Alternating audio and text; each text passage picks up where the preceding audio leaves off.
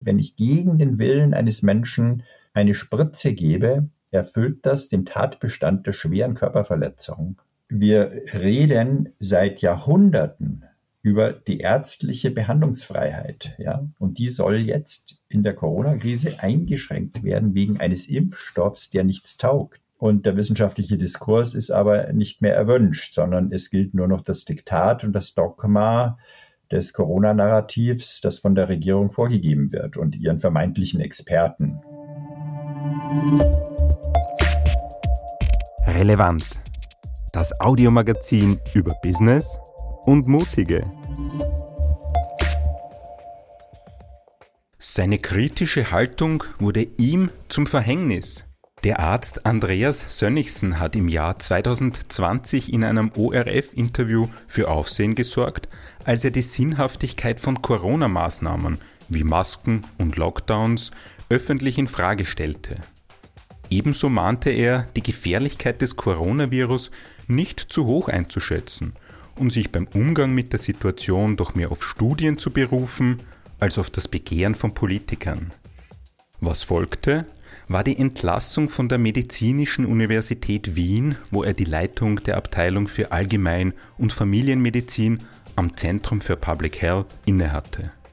Heute setzt sich Andreas Sönnigsen unter anderem gegen die Impfpflicht ein und kämpft gegen die befürwortende Einstellung der Ärztekammer zu diesem Thema.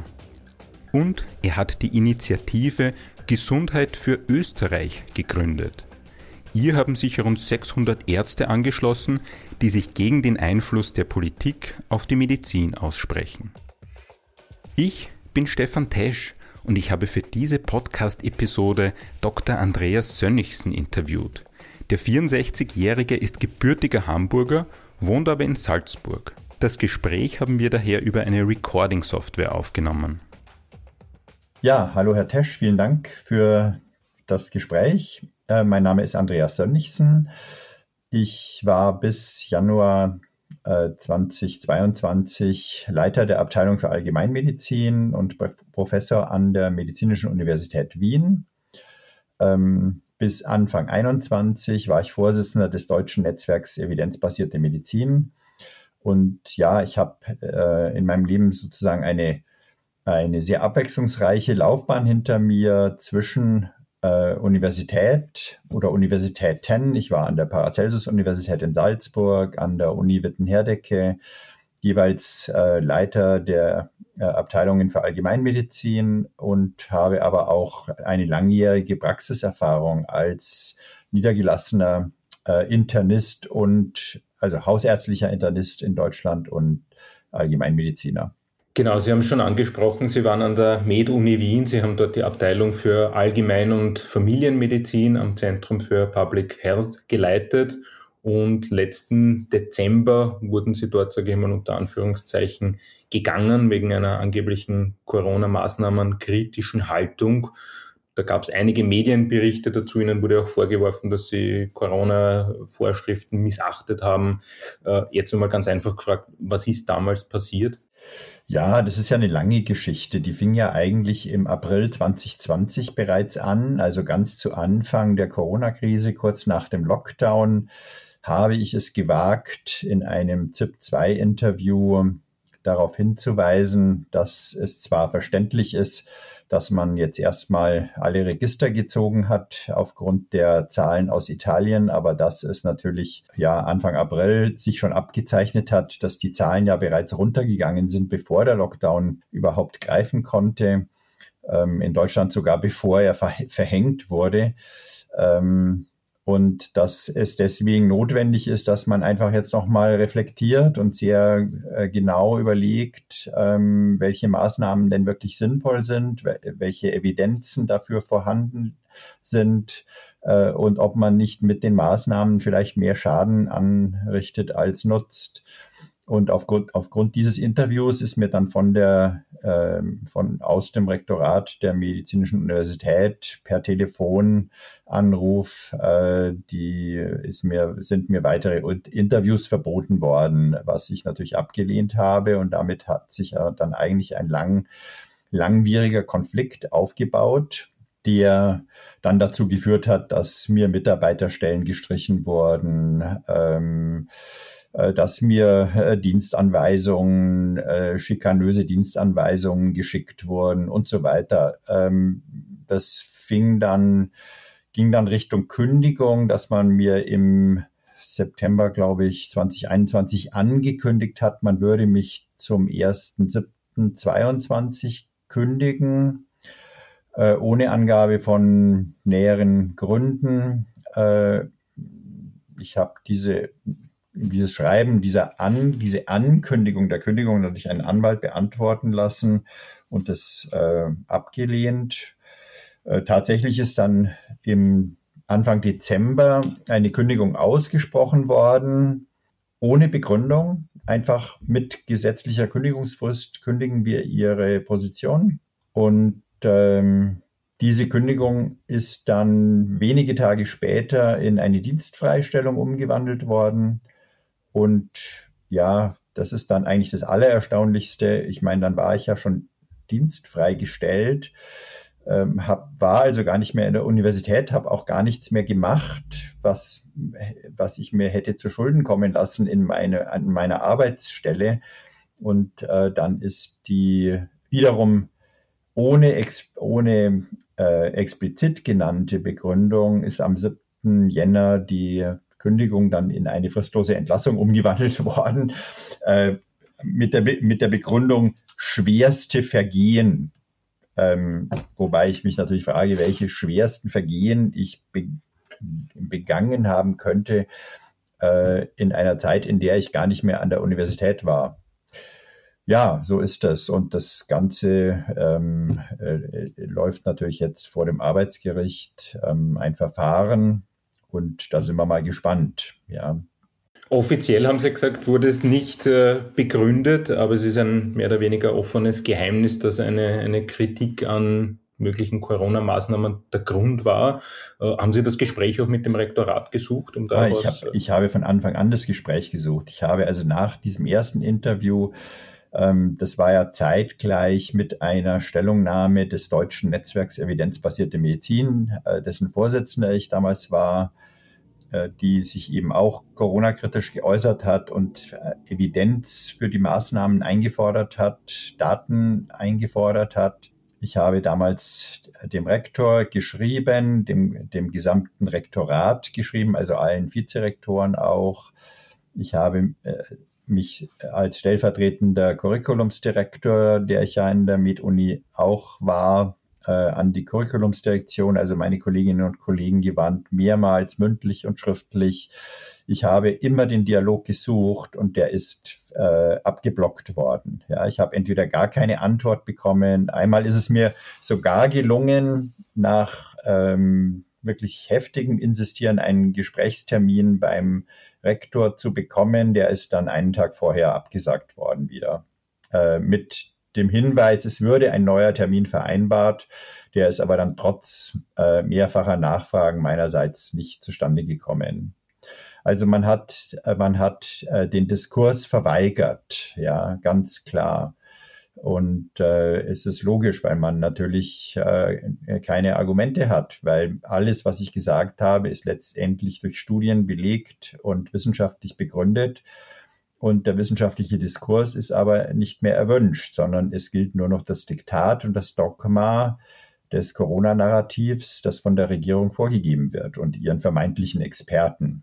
Äh, die sich aber gar nicht unbedingt auf Originalliteratur beziehen, sondern Faktenchecker sozusagen als, als Beleg anführen. Also das ist ja grotesk, in welche äh, Situationen wir hier mit der Wissenschaft geraten sind. Ja, das hat mit Wissenschaft leider nichts mehr zu tun. Und vor allem ja auch ein Charakteristikum der Wissenschaft ist ja, dass es äh, mehrere Meinungen gibt, dass es Antithese gibt, These und ihre öffentliche Kritik an möglichen Corona-Maßnahmen wäre ja so eine Kritik, die auch auf Unis, ich habe auch studiert, da wird ja das gelehrt, hinterfragt alles kritisch, bildet auch eine eigene Meinung. Das heißt, das wurde dann irgendwie ausgehebelt oder wie, genau, ist, das, das, Mindset da an der, an der Med-Uni? Ja. Ja, das ist das Mindset an, nicht nur an der Med-Uni, sondern natürlich auch in der Ärztekammer die ja jede abweichende Meinung mit Disziplinarmaßnahmen ahndet. Ähm, also das ist ja unfassbar, was da, was da passiert, ja.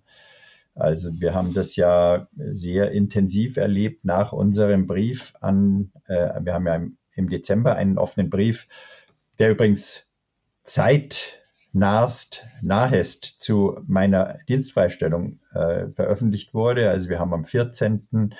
Äh, diesen Brief an den Ärztekammerpräsidenten Czekeresch veröffentlicht, der, den ja 200 Ärzte unterschrieben haben, Ärztinnen und Ärzte. Und am 15. erfolgte dann die Dienstfreistellung. Ja. Ähm, und von diesen 200 Ärzten sind ja diverse Ärzte mit Disziplinarverfahren eingedeckt worden. Also von einigen weiß ich das persönlich. Äh, und die Ärztekammer Salzburg hat ja äh, angedroht, allen Salzburger Ärzten, die da unterschrieben haben, ein Disziplinarverfahren anzuhängen.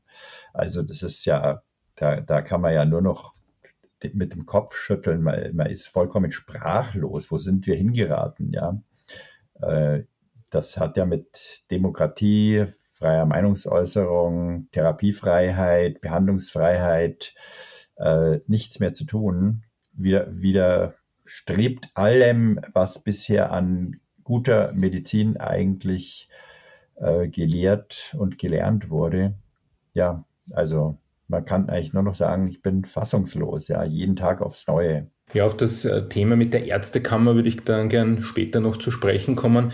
Äh, jetzt noch eins an der Med-Uni. Ihnen wurde in Medienberichten vorgeworfen, dass Sie Corona-Maßnahmen auch äh, gebrochen haben oder sich an gewisse Regeln nicht gehalten haben. Stimmt das? Nein, das stimmt natürlich nicht. Ja, die Med-Uni hat, ähm, hat natürlich Corona-Regeln erlassen, die ja über das hinausgehen, was der Gesetzgeber gefordert hat. Ja, ich habe trotzdem zu allen Zeitpunkten die Corona-Regeln eingehalten. Ähm, und die, diese Vorwürfe, die jetzt als Begründung, als nachträgliche Begründung für die Entlassung äh, angeführt werden und in der Presse veröffentlicht wurden, ähm, die werden natürlich jetzt vorgeschoben, weil die MedUni sich natürlich sehr wohl der Tatsache bewusst ist, dass ihr Verhalten eigentlich ganz klar gegen die Wissenschaftsfreiheit und die Freiheit von Lehre und Forschung und die freie Meinungsäußerung verstößt.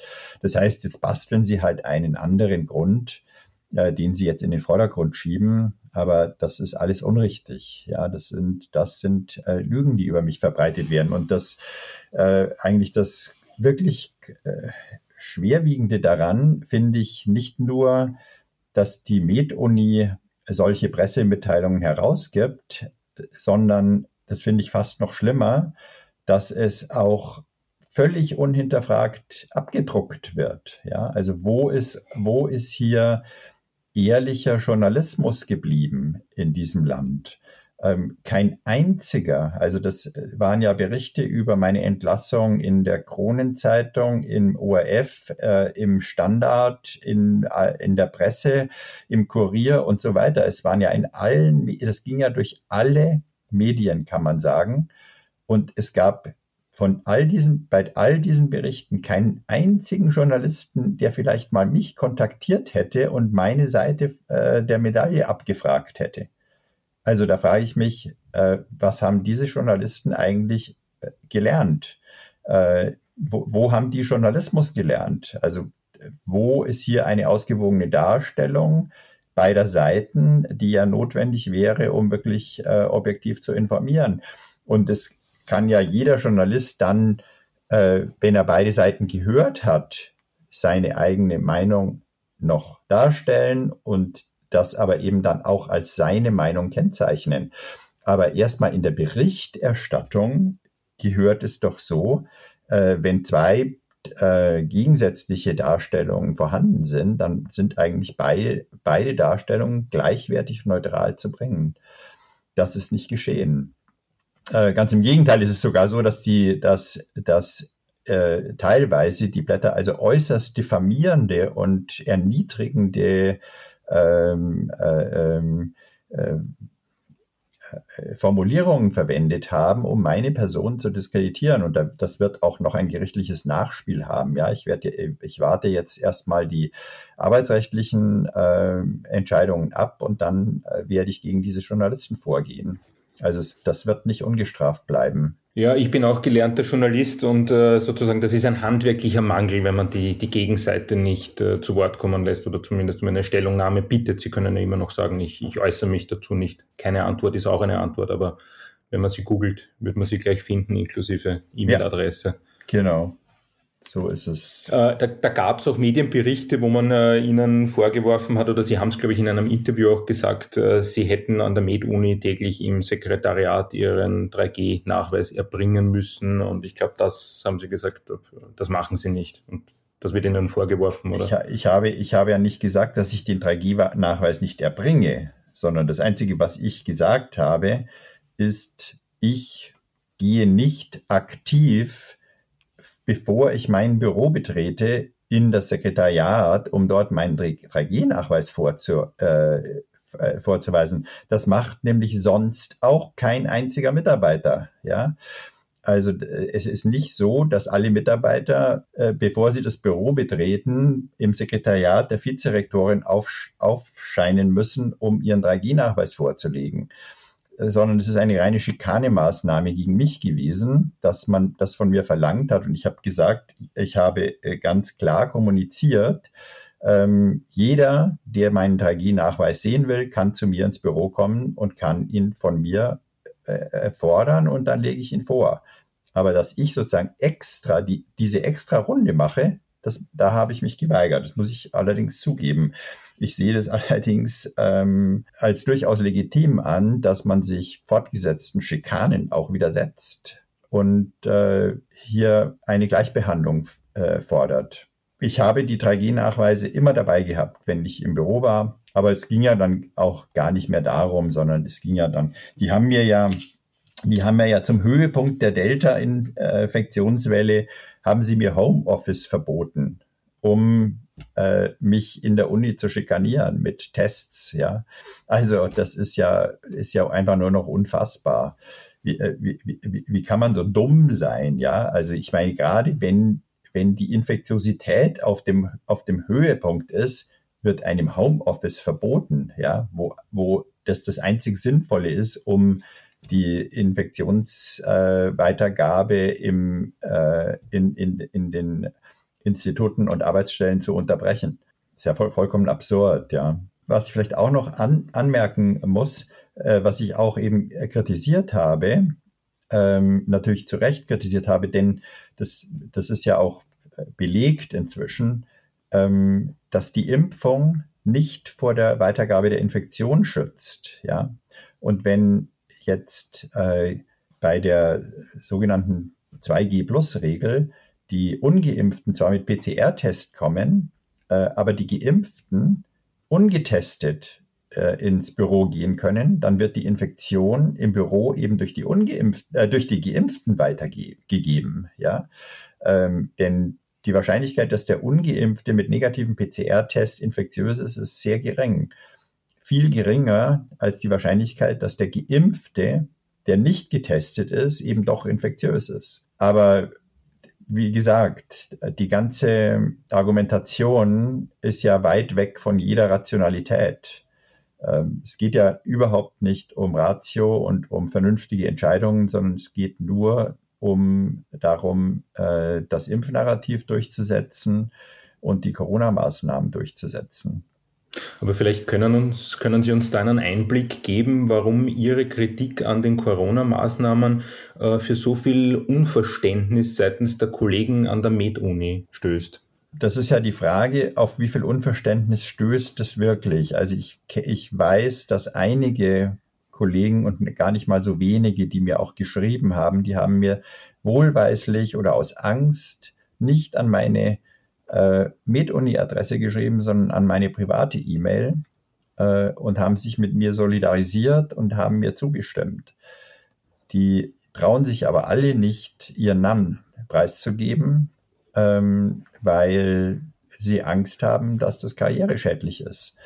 Also wir sind in, wir sind in einer Situation, wo Angst eingesetzt wird, also Angstmache eingesetzt wird, um äh, Kollegen einzuschüchtern und ähm, davon abzuhalten, eigentlich das zu tun, was sie ihrem Gewissen nach tun würden. Das gleiche gilt für die Studierenden, ja. Sehr viele Studierende haben sich bei mir gemeldet, aber sie trauen sich nicht offiziell irgendwas zu tun, weil sie Angst haben, dass sie dann unter Repressalien äh, zu leiden haben. Dann muss man vielleicht so fragen, warum stößt Ihre Kritik an den Maßnahmen auf Unverständnis ähm, bei der Leitung, bei der Führung der Med-Uni? Weil von dort wird ja der, offenbar der Druck ausgeübt. Die äh, Führung der Med-Universität und natürlich auch die sogenannten Experten sind äh, zum einen sehr eng mit der Regierung verwoben und zum anderen sehr eng mit der Pharmaindustrie verwoben. Ja, also das sind meiner Ansicht nach äh, ganz klare Interessenkonflikte, die da vorliegen und die dieses Narrativ unterhalten. Es gibt natürlich auch Überzeugungstäter, das ist klar. Das ganze Corona-Narrativ ist ja mehr zu einer Glaubensfrage als zu einer wissenschaftlichen Frage inzwischen geworden. Und ähm, die Propaganda, die eingesetzt wurde, hier den richtigen Glauben und das Volk zu bringen, hat schon sehr gut gewirkt. Und äh, das funktioniert letztendlich auch über Angst, weil man hat also von Anfang an Angst gemacht. Es gibt ja auch entsprechende Papiere der, aus, dem, aus der Bundesregierung, sowohl, sowohl in Deutschland als auch in Österreich, äh, die zeigen, dass Angstmache gezielt von der Regierung eingesetzt wurde, um die Bevölkerung zu bewegen, die Maßnahmen einzuhalten. Diese Angst wurde durch die Medien geschürt. Äh, die Medien wurden, sind finanziell abhängig von der Regierung. Ähm, die Uni ist finanziell abhängig von der Regierung. Das ist alles sehr eng ver, vernetzt und verwoben. Und äh, das erklärt, warum sich dieses Narrativ so verselbstständigt hat. Und es ist so, dass man da ganz, ganz schlecht wieder rauskommt, weil das natürlich mit einem immensen Gesichtsverlust verbunden ist. Und deswegen wird es aufrechterhalten. Ja. Sie haben da die Verwobenheit mit der Pharmaindustrie erwähnt. Das heißt, die MedUni ist sehr pharmagetrieben, sage ich jetzt einmal aufgrund Ihrer Worte. Und es geht darum, möglichst viel Impfstoff zu verkaufen und zu verimpfen? Oder ist das jetzt viel zu einfach ausgedrückt von mir? Ja, das geht ja nicht nur um den, um den Impfstoff, da hängt ja alles Mögliche mit dran. Ja, also ich meine, es gibt in dieser Krise gibt es ja viele, viele Verlierer äh, im Mittelstand und in der Bevölkerung, in der gesamten Bevölkerung. Und es gibt halt äh, eine Gewinnerklicke. Und da gehören natürlich die entsprechenden Experten und Regierungsangehörigen dazu.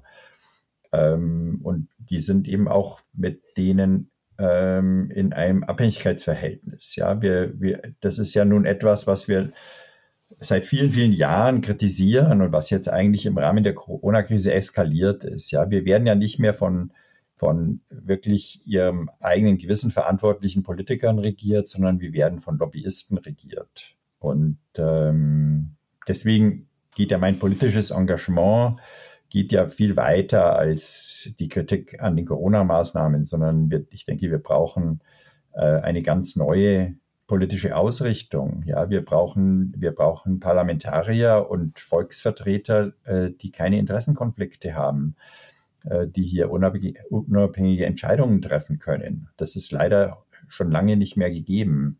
Und ist jetzt in der Corona-Krise hat sich das jetzt extrem zugespitzt. Ja. Deswegen, ich, ich bin ja, ich weiß nicht, äh, ob das Ihnen bekannt ist, ich bin ja in Deutschland in der Basisdemokratischen Partei engagiert, habe da ja auch für den Bundestag kandidiert und bin jetzt gerade zum Vorsitzenden des Kreisverbands München gewählt worden und werde mich auch in dieser politischen, in diesem politischen Engagement weiter betätigen, um mehr Basisdemokratie herzustellen und äh, den Menschen wieder eine Stimme zu geben in der Politik. Ja, die ist, das ist ja vollkommen verloren gegangen. Wir, wir leben ja in einer Pseudodemokratie, die in der Corona-Krise tatsächlich faschistoide Züge angenommen hat. Ja, die Grundrechte werden vollkommen überzogener, mit vollkommen überzogenen Maßnahmen außer Kraft gesetzt. Äh, die Impfpflicht ist vollkommen indiskutabel. Da gibt es überhaupt keinen Grund dafür.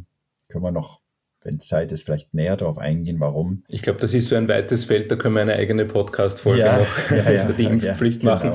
Genau. Äh, sprechen wir noch einmal über, über Ihre äh, Taten sozusagen als, als Professor an der Med-Uni. Sie haben sich dagegen aufgelehnt, Sie haben Zuschriften von Studenten bekommen, aber auch von Ärztekollegen, die sagen, Sie haben recht, aber wir trauen uns das nicht so zu sagen. Wie werden Sie denn sonst in der Ärzte-Community wahrgenommen? Naja, die Ärzte-Community ist ja auch gespalten, ja, will ich mal sagen. Es gibt natürlich inzwischen eine wachsende Anzahl von Kolleginnen und Kollegen, die jetzt gerade auch im Zusammenhang mit der Impfpflicht die Corona-Maßnahmen und die Impfungen sehr, sehr kritisch sehen. Ähm, aber die Mehrheit der Ärzte ist sicherlich nach wie vor ganz stramm und äh, auf Kurs und linientreu. Ich denke, dass mit den Ärzten letztendlich das Gleiche passiert ist, was mit der Bevölkerung passiert ist. Ja, die Panikpropaganda hat sehr gut gewirkt und man ist eigentlich nicht mehr in der Lage, das neutral und kritisch zu betrachten. Und dann muss man natürlich sagen, dass äh, die Mehrheit der Ärzte, das, da gibt es ja auch schöne Studien dazu, die können, also gibt ja vom, vom Gigerenzer in Berlin gibt es ja so, ein, so eine sehr schöne Studie, dass 80 Prozent der Ärzte ja zwischen zum Beispiel zwischen relativer und absoluter Risikoreduktion nicht unterscheiden können. Ja. Geschweige denn, dass die meisten Ärzte Studien lesen könnten. Das können sie ja nicht. Das haben sie nicht gelernt und sie haben es auch nicht gepflegt und in Fortbildungen wird das auch nicht äh, gefördert, ja, weil das würde, also es ist ja leichter, die, äh, ein, eine Gruppe von Menschen äh, zu führen und zu bewegen, das zu tun, was man, was sie tun sollen, wenn man sie einigermaßen dumm hält. Ähm, und die Studieninterpretationen werden nur von den sogenannten Experten und Faktencheckern geliefert. Und das sind halt Interpretationen, die dem Narrativ folgen. Ähm, eine kritische Auseinandersetzung mit Studien findet fast nicht mehr statt. Beziehungsweise wenn man das einfordert oder selber macht, dann wird man eben als Schwurbler diffamiert. Ja. Und von Faktencheckern äh, wird behauptet, naja, der Experte sowieso hat es aber anders gesehen. Äh, und das ist dann das Argument. Ja. Also es wird ja, es wird ja nicht auf einer sachlich-wissenschaftlichen Ebene diskutiert, sondern es wird eben mit, mit äh, Expertenmeinungen diskutiert äh, und Expertenmeinungen werden zum Dogma erhoben und damit ist die Sache dann erledigt.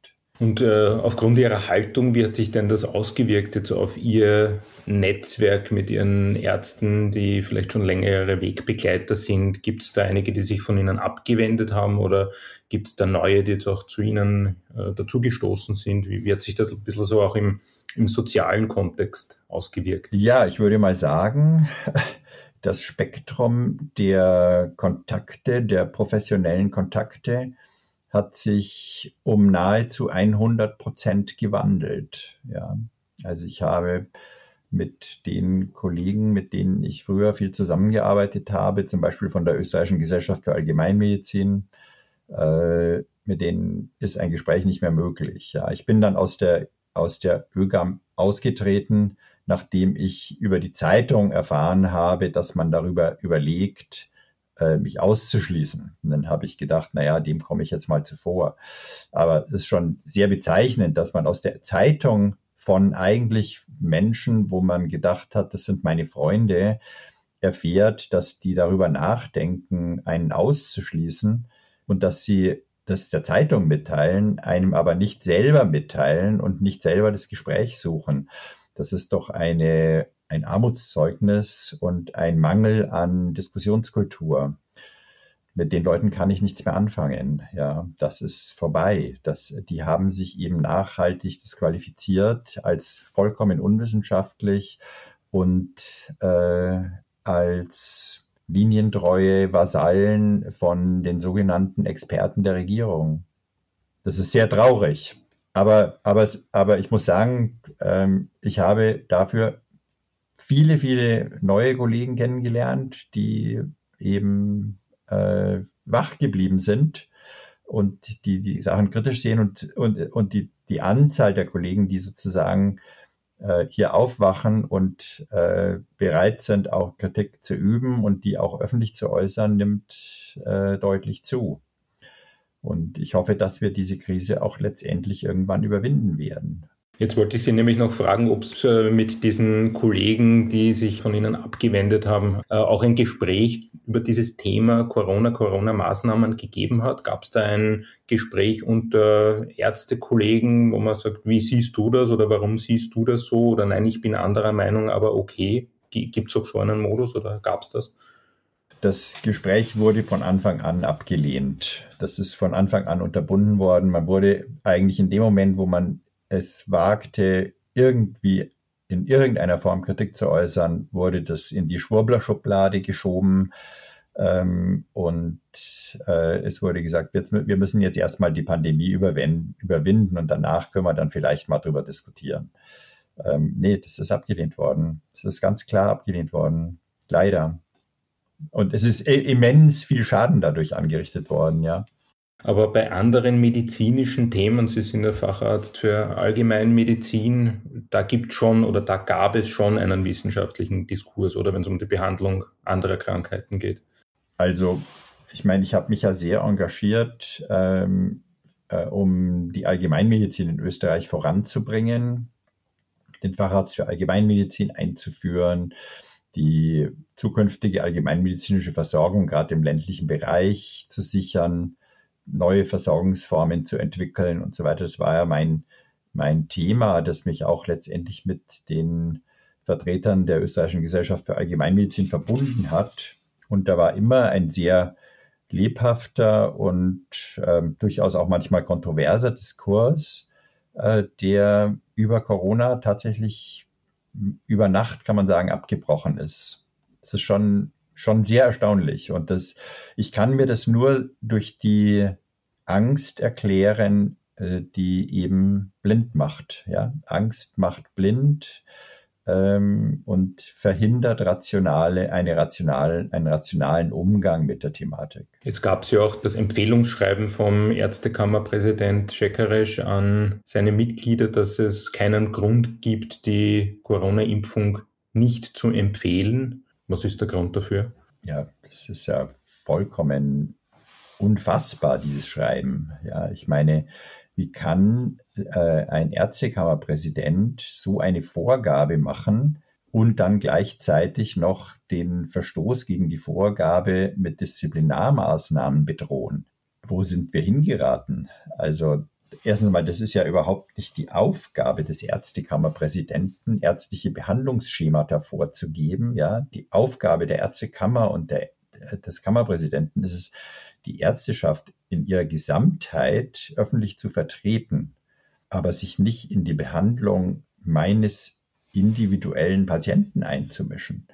Und noch dazu ist dieses, diese Empfehlung natürlich sachlich auch vollkommen unhaltbar, denn äh, es gibt natürlich Situationen, in denen die Impfung für bestimmte Personen nicht zu empfehlen ist. Und das ist, das, das ist ja in den, in den Herstellerangaben sogar drin. Ja? Also in den Herstellerangaben wird äh, ganz klar kommuniziert, dass eine mögliche Allergie gegen einen der Inhaltsstoffe eine Kontraindikation ist. Da kann ich nicht als Ärztekammerpräsident sagen, es gibt keine. Und dann ist es ja so, dass, dass für alle Impfstoffe inzwischen mehrere sogenannte rote Handbriefe veröffentlicht wurden über mögliche schwerwiegende Nebenwirkungen. Ja. Und Menschen, die jetzt Vorerkrankungen in dieser Richtung haben oder hatten, wie zum Beispiel bestimmte Autoimmunerkrankungen oder eine Thromboseneigung, ja, vorangegangene Schlaganfälle und Herzinfarkte, also oder, oder vielleicht sogar eine vorangegangene Myokarditis. Das sind Menschen mit einem erhöhten Risiko für diese schweren Impfnebenwirkungen. Jedenfalls ist das nicht auszuschließen. Es ist schon richtig, wir haben da einfach noch zu wenig Daten. Deswegen sind ja auch diese Impfstoffe alle nur bedingt zugelassen, weil eben die Langzeitsicherheitsdaten noch fehlen. Und da, da kommt ein Ärztekammerpräsident daher und sagt, der Impfstoff ist sicher und keiner darf gegen, äh, gegen diesen Impfstoff beraten. Also das ist ja vollkommen daneben. Das ist hochgradig unwissenschaftlich, es ist dogmatisch, es ist anmaßend. Und ich habe ja Herrn Scheckeresch auch deswegen aufgefordert, er ist als Ärztekammerpräsident, wenn er so etwas macht, untragbar und er muss eigentlich sofort zurücktreten. Und da, bei dieser Forderung bleibe ich. Dieser Mensch ist untragbar für die Ärzteschaft. Wie kann man das als Außenstehender, also als Nichtmediziner verstehen? Warum macht die Ärztekammer so etwas? Warum gibt die so eine Direktive an seine Mitglieder heraus? Tja, weil die Ärztekammer natürlich auch in diesem Fahrwasser der Pharmaindustrie und der Regierungstreue und der Verwicklung in Abhängigkeiten drin ist. Anders kann man sich das ja gar nicht erklären. Also es eine, einen sachlichen Grund dafür kann ich nicht erkennen. Wie wäre aus Ihrer Sicht jetzt eine sinnvolle Haltung der Ärztekammer bei dem Thema? Wie wird das aussehen? Also bei der Impfung ist es ja ganz klar, bei bedingt zugelassenen Impfstoffen, ja, bei denen nachgewiesenermaßen die Effektivität weit hinter den Erwartungen zurückbleibt und vor allen Dingen nach wenigen Monaten bereits nahe, nahe Null ist. Ja. Äh, eine Impfung, die keine sterile Immunität erzeugt, das heißt, die Geimpften können trotzdem die Infektion weitergeben. Für so eine Impfung jetzt eine Impfpflicht zu fordern oder zu, zu propagieren, ist absolut nicht gerechtfertigt. Ja. Also diese Impfung kann man, und das habe ich, habe ich im Herbst 2020, ja, als sich die ersten Impfstudienergebnisse abzeichneten, habe ich gesagt, Leute, mit diesen Studienergebnissen kann man die Impfung anbieten, vor allem natürlich Menschen mit erhöhtem Risiko für einen schweren Covid-Verlauf. Ich bin ja kein Impfgegner, ja. Mir wird ja immer vorgeworfen, ja, die Impfgegner, die Schwurbler da, das ist ja Quatsch, ja. Ich bin ja kein Impfgegner. Ich bin nur ein sehr rational denkender Mensch, der sich die Studien genau anschaut und darauf dann die Patientenentscheidung äh, begründet. Und also Patienten sind ja gar keine Patienten, sind ja Bürger, ja, in erster Linie. Und der Bürger hat das Recht darauf, ordentlich aufgeklärt zu werden über für und wider einer Impfung und dann kann ich mit jedem einzelnen Menschen zu einer individuellen Entscheidung kommen. Das sind die drei Säulen der evidenzbasierten Medizin. Da ist einmal die Studienevidenz, die ist für diese Impfungen äußerst bescheiden. Dann habe ich meine klinische Expertise als Arzt und dann habe ich aber auch noch die Wünsche und Wertvorstellungen des Patienten. Evidenzbasierte Medizin ist die Synthese aus diesen drei Komponenten. Und da kann mir bitte nicht der Ärztekammerpräsident reinreden, ja, der weder Studien lesen kann, noch meine klinische Expertise hat, noch die Wertvorstellungen meines Patienten kennt. Unfassbar. Also wir, wir reden seit Jahrhunderten über die ärztliche Behandlungsfreiheit, ja, und die soll jetzt in der Corona-Krise eingeschränkt werden wegen eines Impfstoffs, der nichts taugt und der ein miserables Nebenwirkungsprofil hat. Ich bin da wirklich nur noch sprachlos.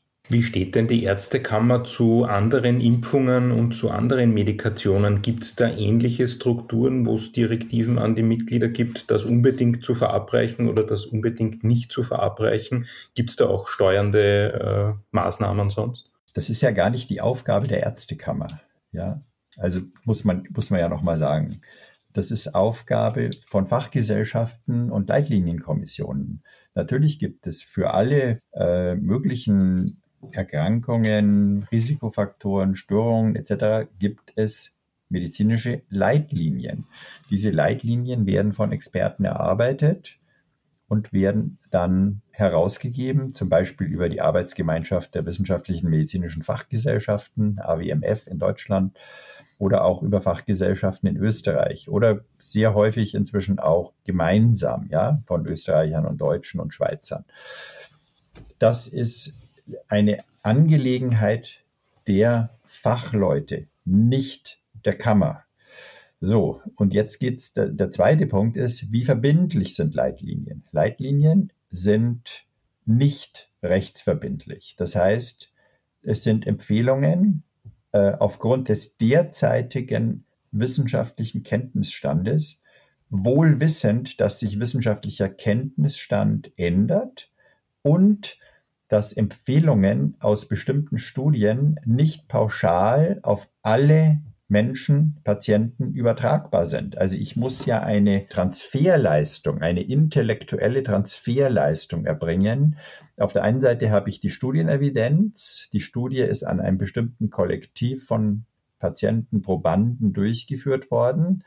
Und jetzt muss ich, das ist meine ärztliche Expertise und Leistung, ja, meine klinische Expertise, muss ich entscheiden, sind die Empfehlungen, die aus diesen Studien abgeleitet werden, überhaupt auf meinen individuellen Patienten übertragbar? Ja, ist der vielleicht eine bestimmte Konstellation von Vorerkrankungen oder Begleiterkrankungen hat, die in der Studie gar nicht berücksichtigt wurden.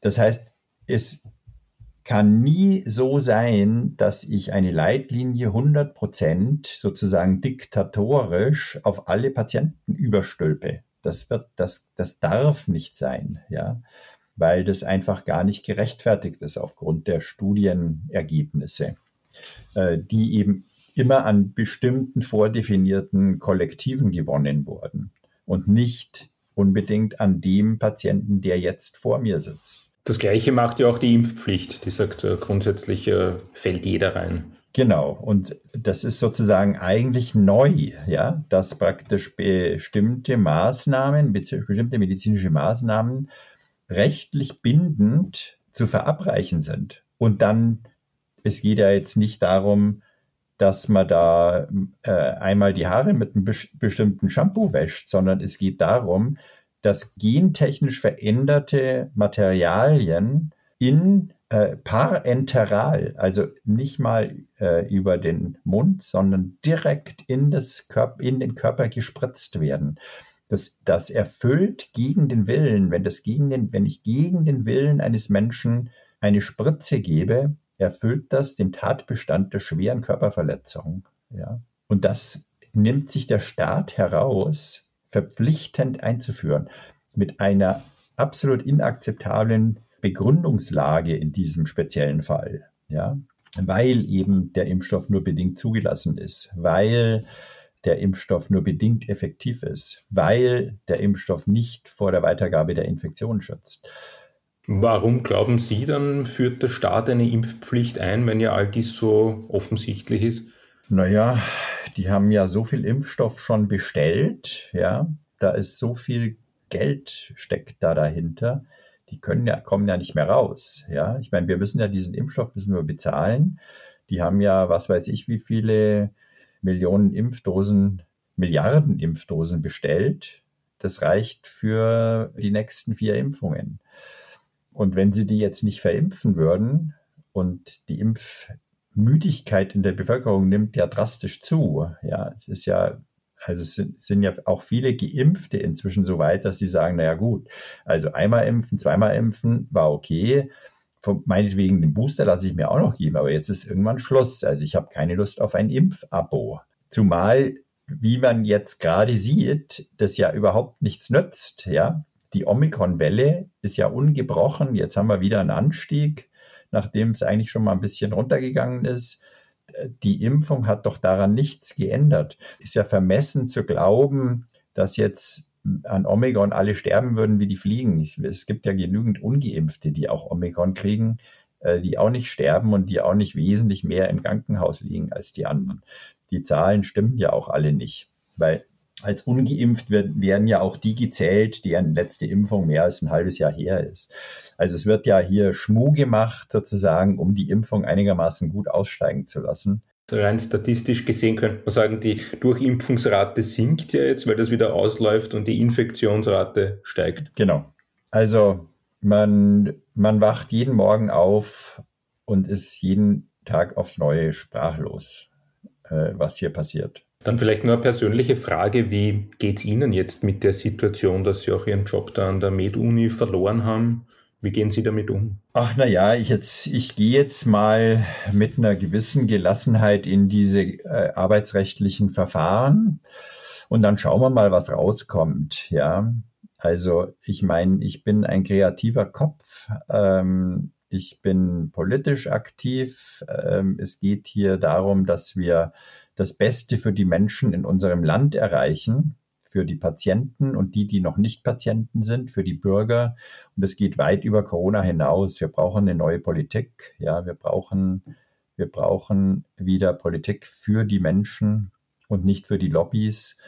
Und da engagiere ich mich und deswegen geht's mir jetzt nicht so schlecht. Also natürlich nimmt es ein mit und es belastet einen. Mich belasten wahrscheinlich die Disziplinarverfahren. Heute Morgen ist wieder ein Brief von der Ärztekammer gekommen mit einem neuen Verfahren.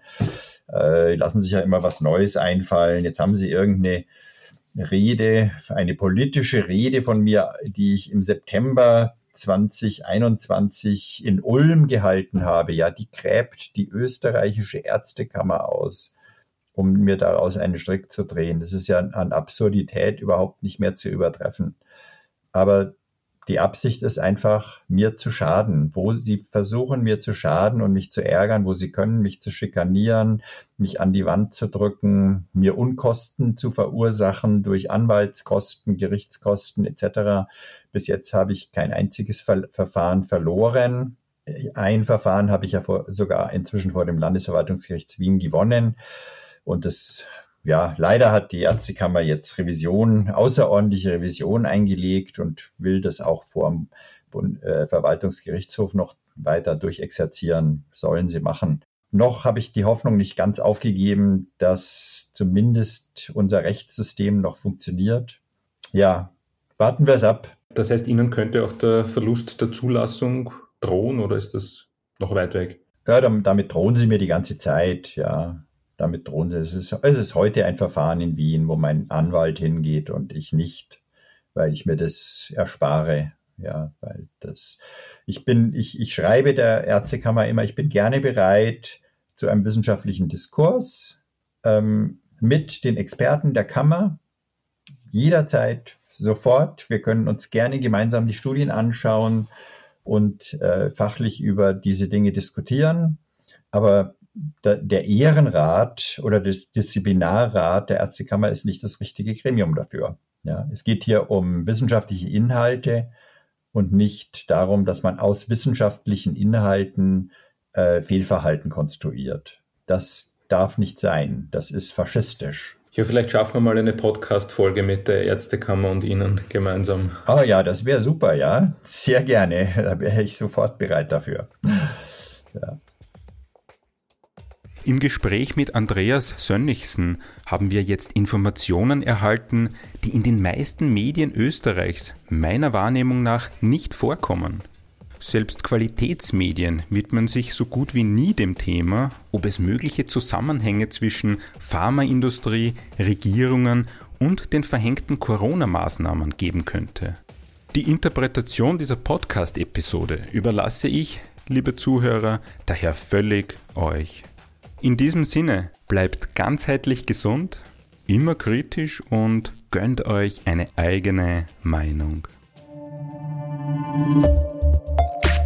Das war Relevant, das Audiomagazin über Business und Mutige. Infos zu den Episoden gibt's in den Show Notes sowie unter relevantmagazin.at.